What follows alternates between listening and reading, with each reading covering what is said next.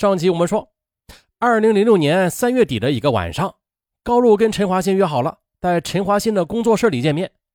可是让高露没有想到的是啊，当他独自一人赶到陈华新的工作室，陈华新却突然的把工作室里的门给锁上了。两人没谈几句话，暴跳如雷的陈华新就大打出手，把高露摁在地上，重重的打了六个耳光。情急之下，高露用手机给丈夫打了求救电话。刚刚打完电话，恼羞成怒的陈华新就一把把手机抢过去，在地上又摔了个粉碎。当丈夫严书阳匆匆地赶到陈华新的工作室时，却发现这大门被反锁着，他只好打电话报警。等警察赶到的时候，陈华新才感到坏了，这事儿闹大了啊，严重了。他又接着哀求高露和严书阳放过他一次。看着眼前这个自己曾经深爱过的男人。高露心软了，他连忙向警察解释说：“我们这是朋友之间的矛盾，是家庭纠纷，我们自己来处理吧。”警方见状也就没有再追究。但是，陈华新的短信和电话骚扰却并没有因此而停止。忍无可忍的高露觉得不能再这样纵容这个变本加厉的男人了，他决定与陈华新做个了断。把之前借给陈华新的钱要全部的都要回来，可是这事儿又来了。高露在借给陈华新钱的时候，根本就没有让他打过借条，陈华新当然也不会认账。高露把这件事情告诉了丈夫严淑阳，决定跟高露一起去讨要这笔钱。他们就打电话约见了陈华新。陈华新呢，又担心他们闹到工作室去，就主动提出要到严书阳的家里边去谈。二零零六年四月二日，陈华新来到严书阳和高露的家，在自己的家里啊，严书阳面对这个严重影响了他们婚姻生活的男人，没说两句话便气愤至极，便拿起水果刀把陈华新赶出了家门。在楼下，严书阳又气愤地说：“你也看到了，我和高露已经结婚了，你不要再来打搅我们了。这事怎么办？你还不知道吗？”哎，可是令人想不到的是啊，陈华新却突然哀求着说。你们放过我吧，那笔钱我一定会还的。但是等缓一缓再说，好不好啊？啊，见此情景，高露只好拉着丈夫离开了。那如果陈华新因此而收手，也许不会引发一起轰动全国的非法拘禁案了。可是，陈华新在高露和严舒阳的两次警告之后，依然没有停止对高露的短信骚扰。心力交瘁的高露觉得自己已经无能为力对付这个男人了。他必须得借助外力，用以恶制恶的方式来索要属于自己的钱。于是，高露想到了自己的高中同学于强，这个在北京闯天下的丹东小伙子，有着一身蛮力，那也有一副为朋友两肋插刀的侠肝义胆。这不呢，高露一个电话打过去，他几乎想都没有想，就带着两个同样来自东北的哥们来了。二零零六年四月二十一日。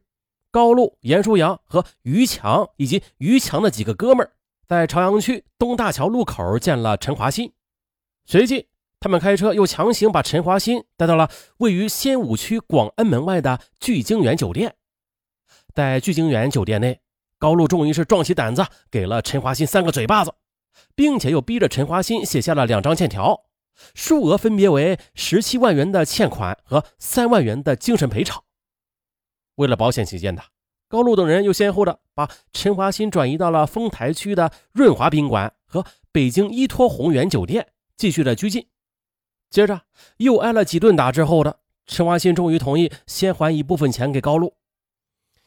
于是从四月二十四日开始，陈华新便先后的被高露等人带到了附近的几家银行，从陈华新的银行卡中共取出四点一九万元。四月二十五日下午五点多的，高露让严书阳和同学把陈华新送回了公司。临走的时候，高露有点不忍心，他从索要回来的钱中又拿出两千元给了陈华新。善良的高露又说：“给你当点生活费吧，我不想赶尽杀绝的。”可是呢，四月二十四日，陈华新回到工作室。四月二十八日，陈华新便向北京市朝阳刑警支队报案，称自己被绑架了。不久，高露、严书阳等人因为涉嫌非法拘禁被捕。二零零六年十一月十五日，在被关押了一百六十五天之后的高露、严书阳非法拘禁案，在北京市朝阳区人民法院开庭审理。高露和丈夫严书阳以及同学于强和于强的两位朋友，共同五名被告，在法警的看押下排队的走进法庭。高露戴着手铐走在最前边，此时身穿整套休闲服的他，马尾辫翘得高高的，走路也是昂首挺胸。丝毫不避讳众多的镜头。在核实被告人身份的时候，高露首先很有礼貌地打了个招呼：“法官好。”根据高露的陈述，他和陈华新从2005年9月至2006年1月底是恋人关系，但是在交往过程中呢，陈华新以父亲生病住院、公司搬家等理由，不断的向他借钱，数额一度高达17万元。2006年3月。高露结婚之后的陈华新仍然是发送骚扰短信，高露这时也想了，要将欠款给要回来，可是陈华新他就拖着不还。这时高露就想啊，想要将欠款要回来的话，那只能借助外力了，于是就给高中同学于强打了电话，于强又找到了以前的两个同事，一起相约拘禁了陈华新。高露承认，在拘禁期间的他出于愤怒。打了陈华新三个耳光，然后再逼他让他写下欠条。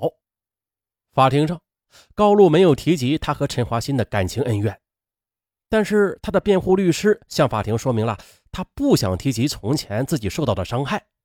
据律师说啊，陈华新在得到高露在2006年3月结婚之后的消息之后，仍然是多次的发暧昧短信来骚扰他。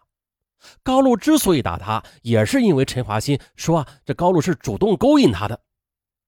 他气愤之余，他扇了他两巴掌。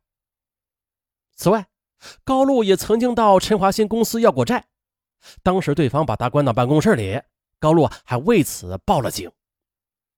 法庭之上，高露的律师还向法官出示了高露获中国歌舞团九级证书和环球小姐决赛亚军等证书，以证明她的才干。希望法院能够适用缓刑。而在法庭的调查阶段的高露和严书阳也是争着往自己身上揽过，两人都称啊是我提出要钱的，拘禁地点也是我选的。最后陈述阶段，高露拿起准备好的讲稿，先向父母以及审判人员等问好，这才声情并茂的读道：“大家上午好，我叫高露。”经过一百六十五天的看守所生活，我终于可以再次的与家人见面了。牢狱生活使我学会了原谅。这个世界上，有的人是可恶的，有的人很卑鄙。但是，我已经不会再去怨恨任何人了，因为我发现，他们比我还要可怜。我要对父母表示感谢，生病的母亲和忙碌的父亲。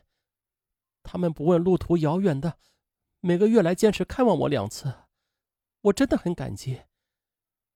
对于报纸上登出的消息，我也很坦然。人类最伟大的，是堕落后还能再次升起。原谅生活中卑鄙的人，他们比我更可怜。这句话高露在法庭上重复了两遍，因为与案情无关。高露是顶着被法官几次喊停的压力，做了他最后的陈述的。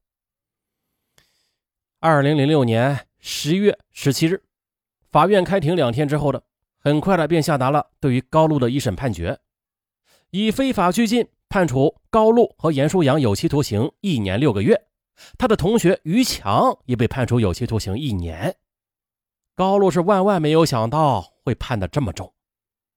但是他最后还是决定放弃上诉的权利，并且最终决定了申请回原籍辽宁服刑。